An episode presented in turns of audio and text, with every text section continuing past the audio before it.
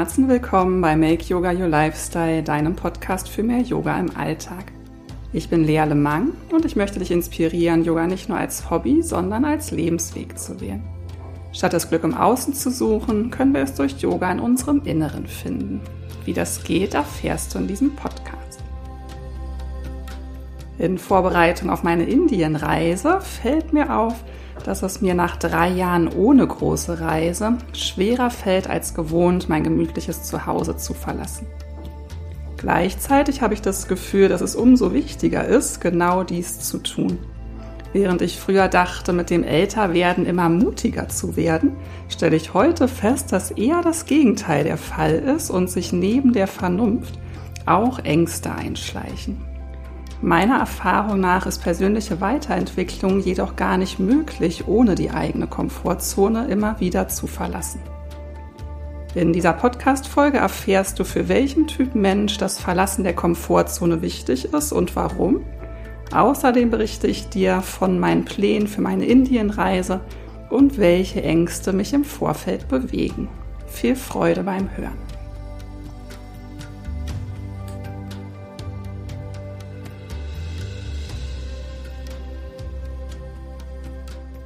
Hallo und Namaste. Ich freue mich schon ganz, ganz lange darauf, diese Folge aufzunehmen. Hätte sie am liebsten auch schon viel früher aufgenommen, aber dachte irgendwie, wer weiß, was die nächsten Tage und Wochen noch bringen. Aber im Geiste habe ich sie schon ein paar Mal quasi vorformuliert, einige Teile. Ja, wenn du die Folge hörst, dann bin ich gerade noch auf dem Stimmbeckhof in der Heide mit Saskia, meiner Freundin und Yoga-Kollegin und wir geben unser erstes Wochenend-Retreat. Ich freue mich ganz doll. Also habe ich bestimmt gerade eine tolle Zeit und kurz darauf geht es dann nach Indien. Ja, und in dieser Vorbereitung auf Indien hat mich dieses Thema der Komfortzone immer wieder beschäftigt. Ich habe jetzt nämlich wirklich festgestellt, worauf ich nicht stolz bin, dass es mich mehr aufregt, als ich das von früher so kenne. Also manchmal wünsche ich mir so diese Unbefangenheit zurück, mit der ich so mit Ende 20 wahrscheinlich ähm, unterwegs war oder auch vorher. Wenn ich mir jetzt vorstelle, dass ich ja einfach, ich bin alleine nach Mumbai geflogen, habe mir überhaupt keine Gedanken gemacht, wie es da so sein wird, alleine als Frau dachte irgendwie, oh ja, das kriege ich alles hin. Dann vor Ort, muss ich zugeben, war ich dann ja auch ein bisschen überfordert kurzzeitig. Aber ich habe das Gefühl, mit dieser Vernunft, die das Älterwerden mitbringt und auch diesem mehr Wissen über Risiken und so weiter, das macht's nicht immer leichter, stelle ich gerade fest. Und noch dazu erwische ich mich auch bei so Kleinigkeiten. Dann mache ich mir morgens meinen Lupinenkaffee mit Hafermilch, den ich immer ganz gerne mal trinke und erwische mich dann dabei, ach je, den wirst du dann jetzt bald nicht mehr haben können. Und dann schäme ich mich für diese Gedanken, weil meine Güte, also ich werde wohl ohne Lupinenkaffee mit Hafermilch ganz gut zurechtkommen. Eigentlich gefällt mir ja gerade das auch an diesen Reisen so gut und auch an einer Reise in ein Land, in dem einfach ein anderer Standard herrscht, als wir das hier gewöhnt sind, dass man eben wieder merkt, wie wenig man eigentlich braucht, um zufrieden und glücklich zu sein, dass es einem eigentlich sogar unfassbar gut tut, weniger zu haben. Also diese Erfahrung mache ich ja auf den Indienreisen immer wieder. Ich mag so gerne mit leichtem Gepäck unterwegs zu sein, wenn ich dann zurück nach Deutschland komme, bin ich immer wieder schockiert, wie viele Klamotten ich habe. Auch wenn die meisten, wenn sie mein, meine Kommode und meine Kleiderstange sehen, schon sagen, ich hätte ja voll wenig, aber ich finde es immer noch unfassbar viel. Ähm, ja, also ich erwische mich wirklich dabei, wie ich so immer wieder denke, oh je, das könnte ja ein bisschen ungemütlich werden, wie ich mich hier so seit Corona gemütlich zu Hause so ein, eingepupt habe ich glaube, das Wort gibt's nicht, aber vielleicht weißt du, was ich damit meine. So, ne, man sitzt da so gemütlich auf seinem Sofa, ist doch irgendwie alles ganz in Ordnung. Und das ist ja auch wunderbar. Es ist ja nicht so. Und also, ich finde, man braucht eine Komfortzone. Ich, oder ich persönlich brauche es, gerade auch als sensibler Mensch. Es ist unheimlich wichtig, auch für mich, meine Komfortzone zu kennen, dort Zeit zu verbringen, Energie zu tanken um sie dann eben auch wieder verlassen zu können. Genau, das vielleicht so als kleine Einleitung, warum mich dieses Thema gerade bewegt. Und jetzt möchte ich dir gerne einen kurzen Abschnitt vorlesen aus dem Buch Upasana. Das ist ein Yoga-Buch, das gar nicht so wahnsinnig bekannt ist, wie ich immer feststelle, aber ich empfehle es super gerne, weil es mir in einer schweren Zeit sehr geholfen hat. Und da gibt's eine kleine Einleitung, die mich damals, als ich das gelesen habe, total berührt hat, weil ich mich so angesprochen gefühlt habe. Und die Einleitung, da ist nämlich erklärt, an wen sich dieses Buch richtet. Und ich finde, das passt ganz gut, weil ich glaube auch, diese Folge richtet sich wahrscheinlich an diese Menschen, an die sich auch das Buch richtet. Vielleicht sogar der ganze Podcast, vielleicht mein ganzes Tun hier mit dem Yoga. Und das ähm, richtet sich wohl genau auch an diesen Typ Mensch. Und ja, das lese ich dir hier einmal vor. Es war einmal ein Vogel, er hieß Videa, der sich unendlich im Himmel vergnügte und ohne jeglichen Grund glücklich und zufrieden war. Zuweilen war er ganz im Geschehen, welches er durch seine eigene Vorstellungskraft erschuf, und doch blieb er unberührt von all dem. Ganz natürlich glitt er durch den Luftraum wie ein Adler, hoch am Himmel, ohne die Notwendigkeit, auch nur mit den Flügeln zu schlagen. Im Flug legte er drei Eier.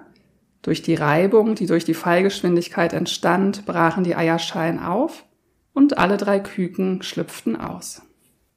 Dem ersten Vogel war es gar nicht bewusst, dass er fiel. In seiner Unwissenheit machte er eine Bruchlandung und befand sich in einem völlig erbärmlichen Zustand. Mit gebrochenen Flügeln kam er nach einiger Zeit wieder zu Bewusstsein, nur um seine schrecklichen Schmerzen und sein Leid wahrzunehmen. Er wusste nicht, was er tun sollte, um dieses Leid zu überwinden. Als sein Zustand sich etwas verbesserte, empfand er Hunger und begann nach lebenden Kreaturen auf dem Boden zu suchen, die seinen Hunger stillen könnten. Und so hat er einen Sinn des Lebens gefunden. In der Gemeinschaft der anderen Vögel, die ihm ähnlich waren und sich gleich verhielten, vergaß er seine ursprüngliche Herkunft vollkommen und seine Möglichkeit zurückzufliegen. Der zweite Vogel nahm die ganze Situation zwar bewusst wahr, befand sich aber trotzdem in völlig hilflosem Zustand.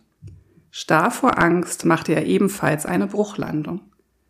Als auch er sein Bewusstsein wiedererlangte, um seine Schmerzen und sein Leiden wahrzunehmen, fing er an darüber nachzudenken, wie er dieses Unglück überwinden könnte. Vage erinnerte er sich an die Mutter, sah nach oben in Erwartung ihrer Hilfe und verspürte einen inneren Drang zurückzufliegen.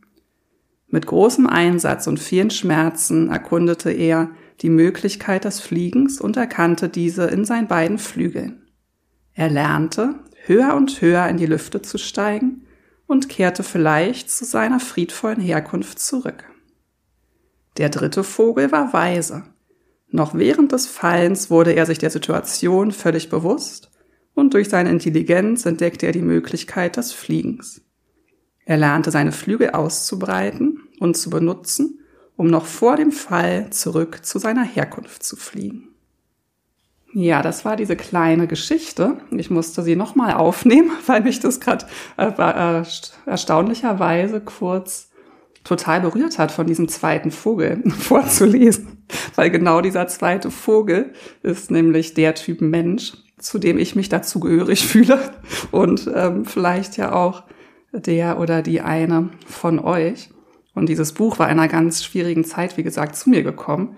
Und da war ich eben gerade. Ich hatte gefühlt, habe ich da gerade die Bruchlandung gemacht. Und beim Lesen ist mir jetzt gerade aufgefallen, wie sehr sich das verändert hat, ne? Unter anderem oder ja weitestgehend auch dank dieser wertvollen Lehre und das Yoga, die uns eben helfen kann, wieder unsere Flügel zu erkennen und zu fliegen. Ja, dieser erste Typ Vogel oder auch Typ Mensch ist ähm, für mich, ich kenne da auf jeden Fall so ein paar in meinem Umfeld.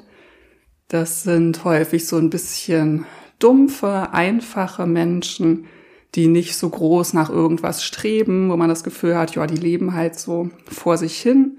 Vielleicht ganz zufrieden, aber auch nicht fürchterlich glücklich, vielleicht auch so die ganze Zeit am Rummeckern, aber nichts verändern wollen. Und da fallen mir direkt ein paar Menschen aus meinem entfernt, entfernteren Umfeld ein, wo ich manchmal denke, boah, ey, ihr lebt ja ein Leben, also das ist ja langweiliger als das von anderen 80-Jährigen, wo ich das Gefühl habe, also wenn ihr euch mal nicht ärgert irgendwann, dass ihr irgendwie nichts aus eurem Leben gemacht habt, in meinen Augen, dass ihr euch eher von Ängsten klein halten lasst und die nicht überwindet, euch vielleicht gar nicht erlaubt zu träumen und irgendwas erreichen zu wollen. Denn dieser dritte Typ, äh, wo der weise ist und der einfach ähm, sofort merkt, okay, äh, ich falle, also breite ich mal meine Flügel aus und fliege. Der, das steht dann auch noch im Buch, das sei eine sehr seltene Gattung. Und da fällt mir auch tatsächlich nicht so wirklich jemand ein. Aber das sind Menschen, denen das Leben einfach super leicht fällt, die einfach, ja, die wahrscheinlich ein super ausgefülltes, tolles Leben führen, aber auch ohne, dass das besonders schwierig ist. Und ich glaube, die meisten Menschen, die ich kenne, die gehören zu dieser zweiten Kategorie, für die das Leben eben nicht so super einfach ist und die irgendwie halt nach etwas streben, nach persönlicher Weiterentwicklung, nach dem Sinn des Lebens und da halt auch immer mal wieder auf Herausforderungen stoßen.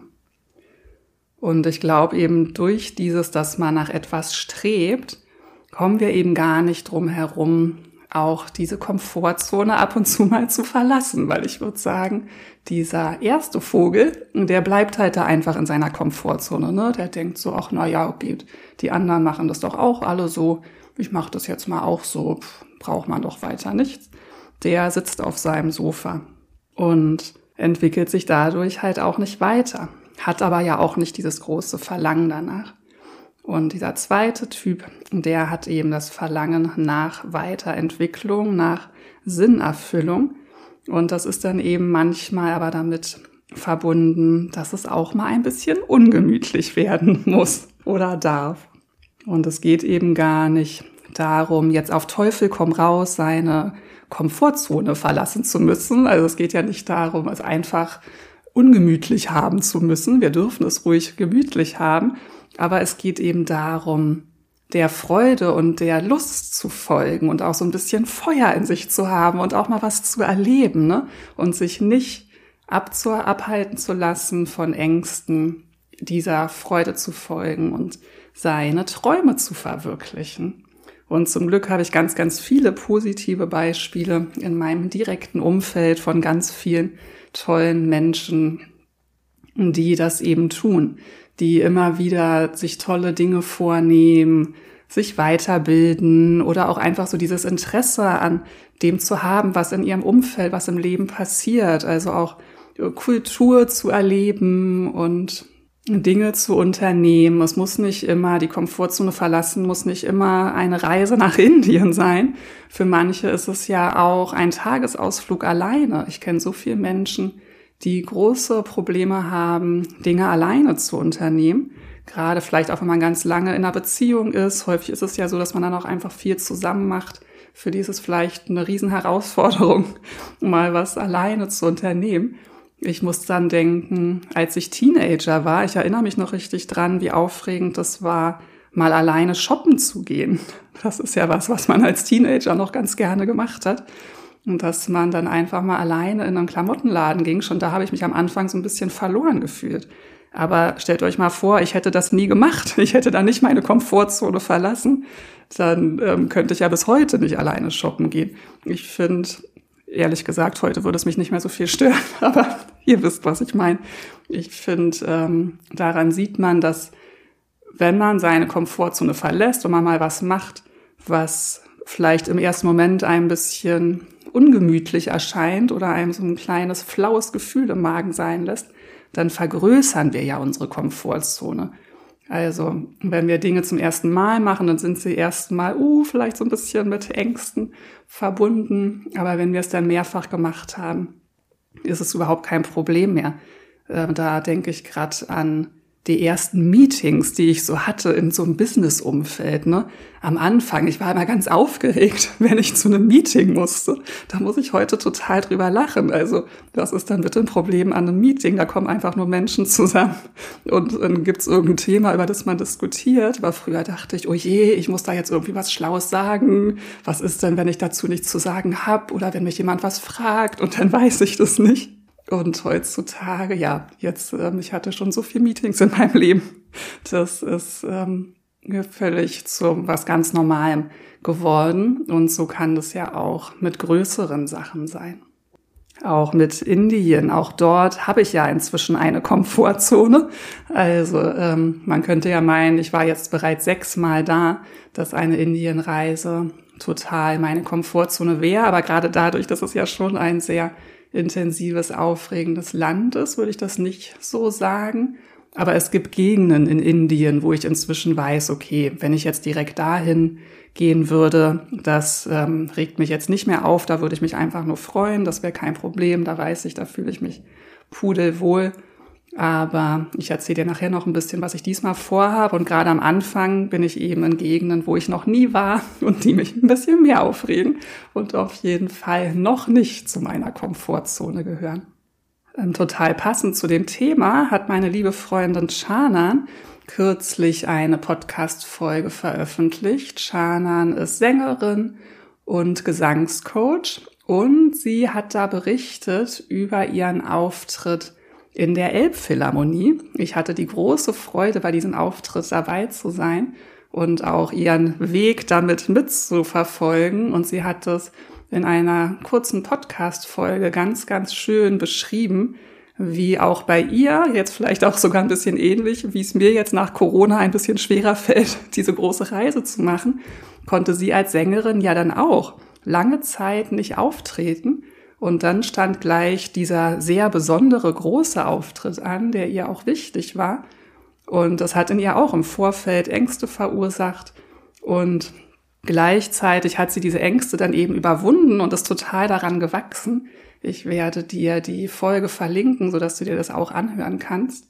Das finde ich total inspirierend und ein ganz wunderschönes Beispiel, wie eben es uns hilft, diese Ängste zu überwinden, unsere Komfortzone zu verlassen, um innerlich zu wachsen und dann eben auch wieder so Erfüllung und Freude zu erfahren und schöne Erlebnisse zu machen. Ich finde das Allerwichtigste, um zu spüren, wann es Sinn macht, die Komfortzone zu verlassen, ist gut verbunden zu sein mit seinem Gefühl oder auch mit seiner Intuition, weil wir müssen dafür diese Freude in uns spüren, eben diesen Funken, dieses Feuer in uns. Das für mich ist das dieser Richtungsweiser. Genau da lang muss es gehen.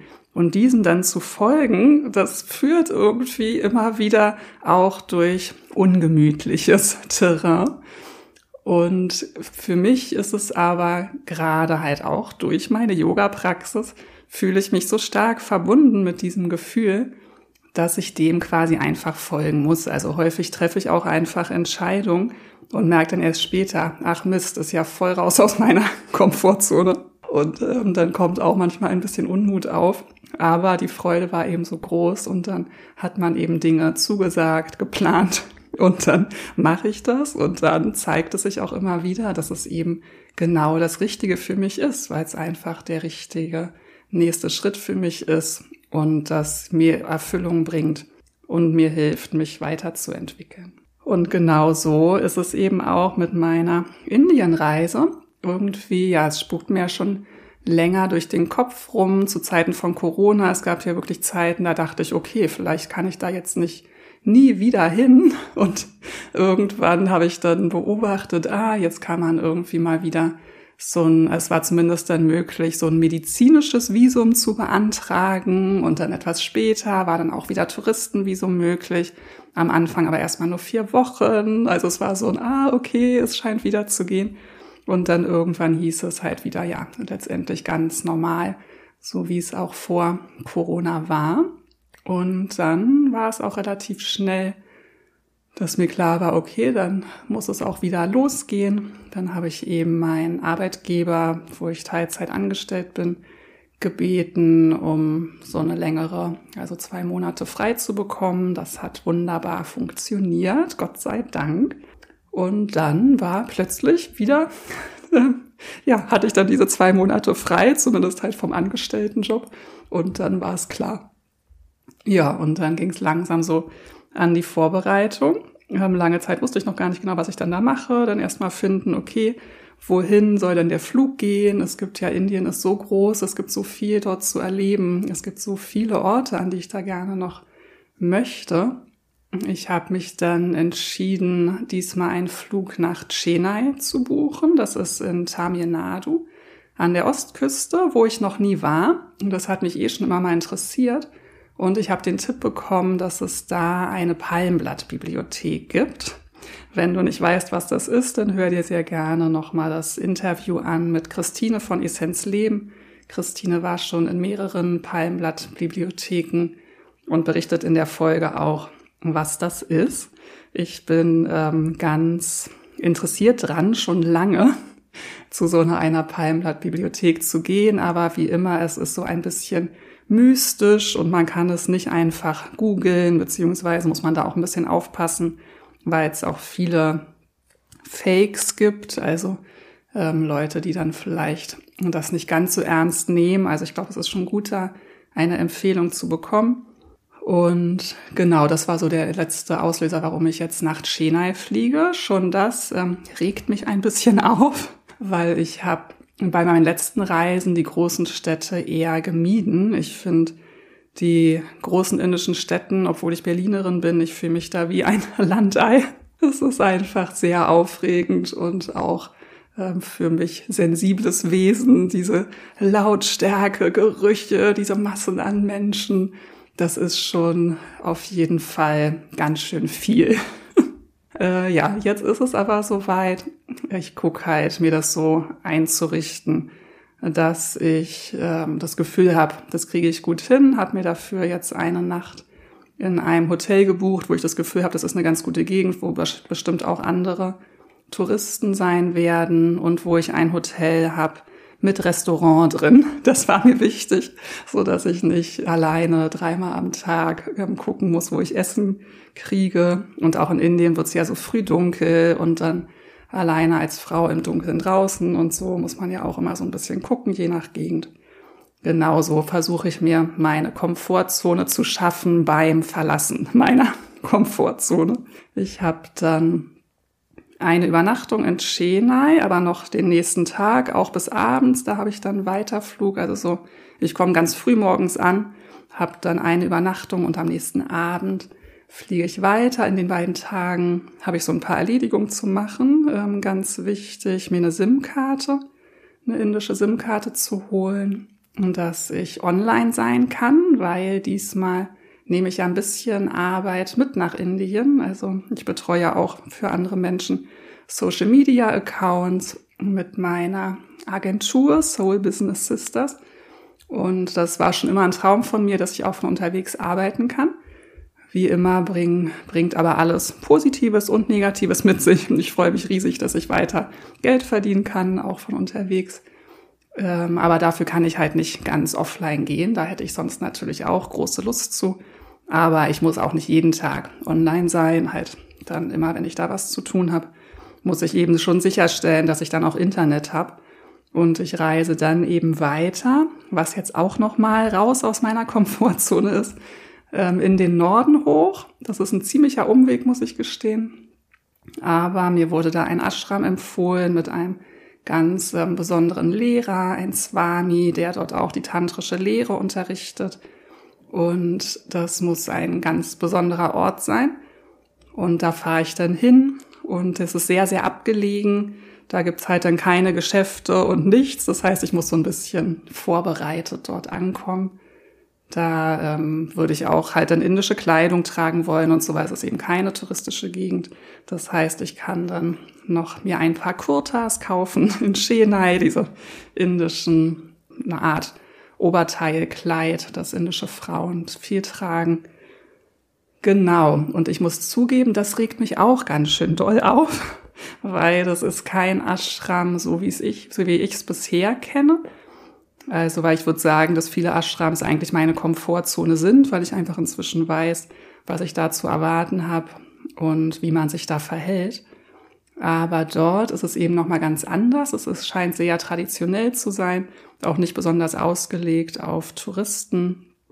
Und da wird eben nicht so viel Asanas, Pranayama, Meditation und Philosophie unterrichtet, sondern da ist auch eine Schule angegliedert mit Kindern, die dort eben eine yogische Erziehung genießen und mit denen macht man dann wohl überwiegend diese ganzen Rituale wie Pujas und Homas.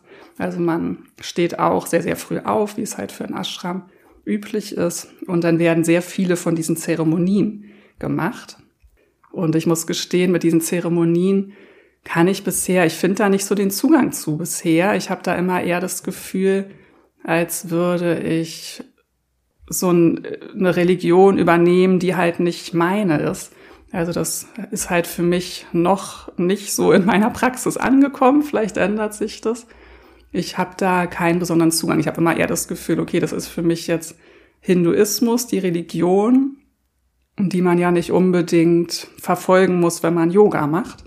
Aber in Indien traditionell gesehen, das habt ihr vielleicht in der Podcast-Folge mit Anjuli gehört, gehört in Indien ja viel mehr zu dieser Yoga-Praxis dazu. Also dort sind eben diese Zeremonien und so weiter ganz fester Bestandteil im Alltag.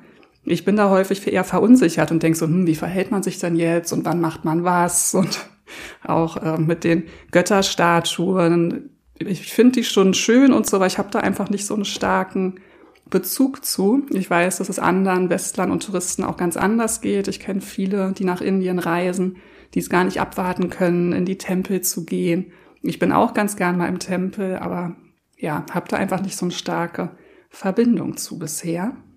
Und deswegen, ja, ist es schon für mich raus aus der Komfortzone. Ich habe absolut keine Ahnung äh, so genau, was mich erwartet. Also natürlich einen groben Abriss, aber ich weiß gar nicht, äh, wie sich das dann so anfühlen wird. Dann eben auch, dass da eher Kinder sind äh, und nicht Erwachsene, wie ich sonst aus dem Ashram kenne.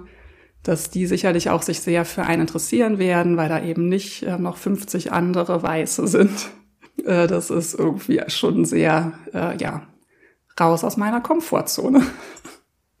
Dann habe ich auch gehört, dass es dort kein warmes Wasser gibt. Das ist wieder was, wofür ich mich ein bisschen schäme, diese ähm, gemütlichen Gedanken hier im Westen, dass ich merke, ah ja, das ähm, fällt mir eigentlich nicht mehr so leicht, das hinter mir zu lassen, diesen Luxus. Ich weiß, wenn ich dann dort bin, werde ich damit zurechtkommen. Aber jetzt erstmal, da kann es nämlich dann nachts schon relativ kalt werden. Ich wasche ganz gerne regelmäßig meine Haare und im Moment finde ich die Vorstellung, hier ist jetzt auch Winter, als ich jetzt vorzustellen, oh je, dann gibt's da nur kaltes Wasser, halt bestimmt jetzt auch nicht so eine Dusche, sondern man wäscht sich dann eher so. Ne? Das ist auch einfach noch mal ein bisschen ein Mini raus aus der Komfortzone, was mich zugegebenermaßen ein bisschen beschäftigt.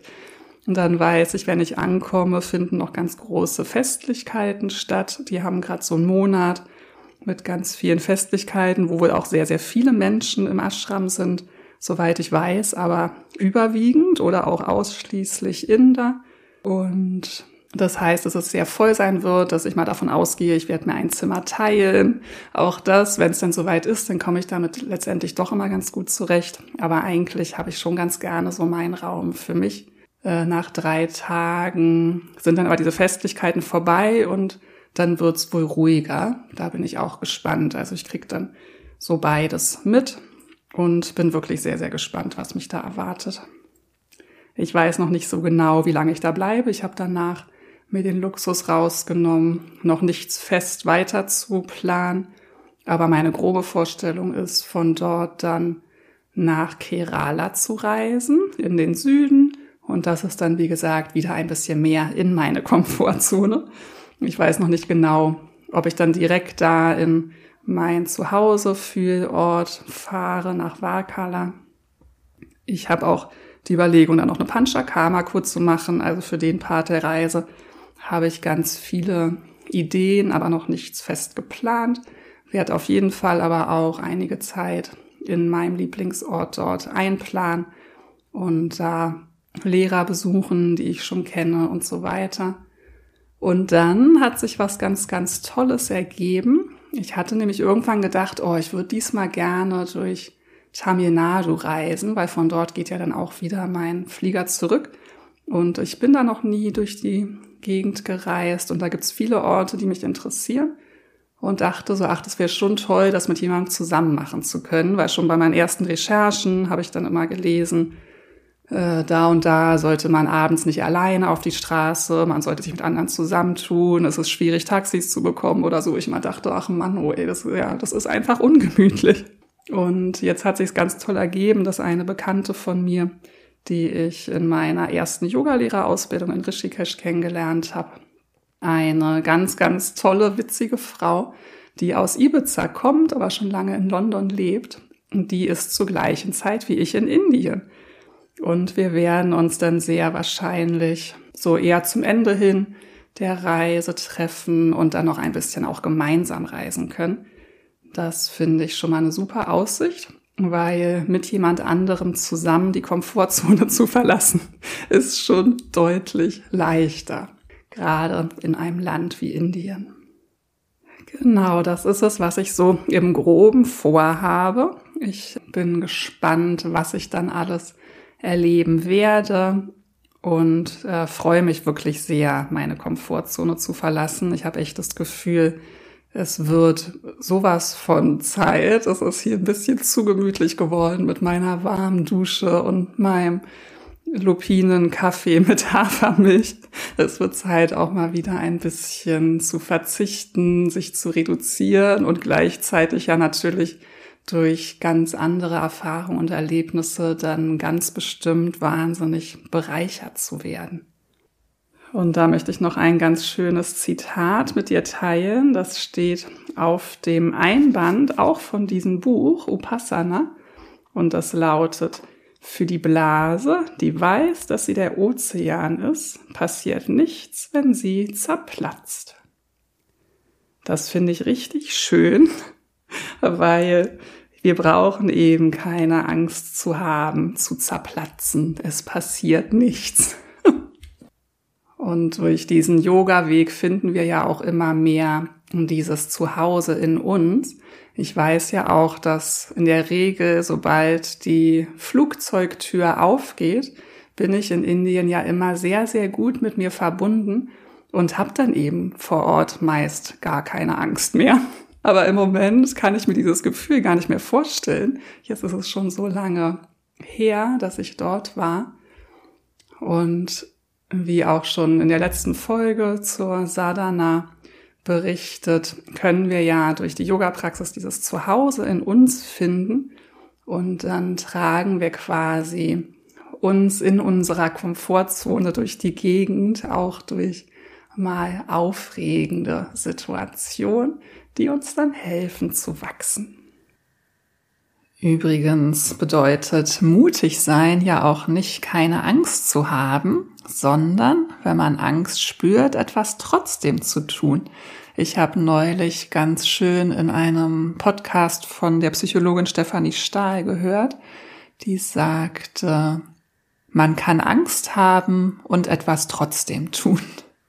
Und ich finde, das trifft es wirklich gut, weil häufig denken wir, Angst soll uns von etwas abhalten. Und es gibt ja auch Ängste, die das tun. Wenn uns jetzt im Dunkeln jemand verfolgt, dann kann man sich überlegen, vielleicht ist es mal an der Zeit, hier meine Beine in die Hand zu nehmen und wegzulaufen. Aber ich glaube, ein ganz, ganz großer Teil unserer Ängste rührt eher daher, uns vielleicht sogar daran zu hindern, die Größe in uns zu erkennen und ein wirklich freudvolles, erfülltes Leben zu leben. Oder wenn wir nochmal auf dieses Bild vom Anfang von unserem Vogel Nummer zwei zurückkommen, es, die Ängste hindern uns daran zu erinnern, dass wir Flügel haben, dass wir fliegen können. Und diese Angst zu überwinden und uns auf den Weg zu machen, zu fliegen, ist es, finde ich, absolut wert. Also sei mutig. Was würde dich dann aus deiner Komfortzone locken? Gibt's da vielleicht was, wo du merkst, ah, da zieht's dich eigentlich hin, aber irgendwie hast du ein bisschen Schiss, irgendwie fühlt sich das ungemütlich an. Vielleicht traust du dich nicht so richtig. Wenn dir da gerade spontan was kommt, dann nimm dir doch vor, diesem Gefühl zu folgen, dieses Ungemütliche zu überwinden. Vielleicht ist es ja sogar eine Yoga-Reise mit mir. Ich habe einige Nachfragen von euch bekommen zu meiner Yoga-Woche im Allgäu.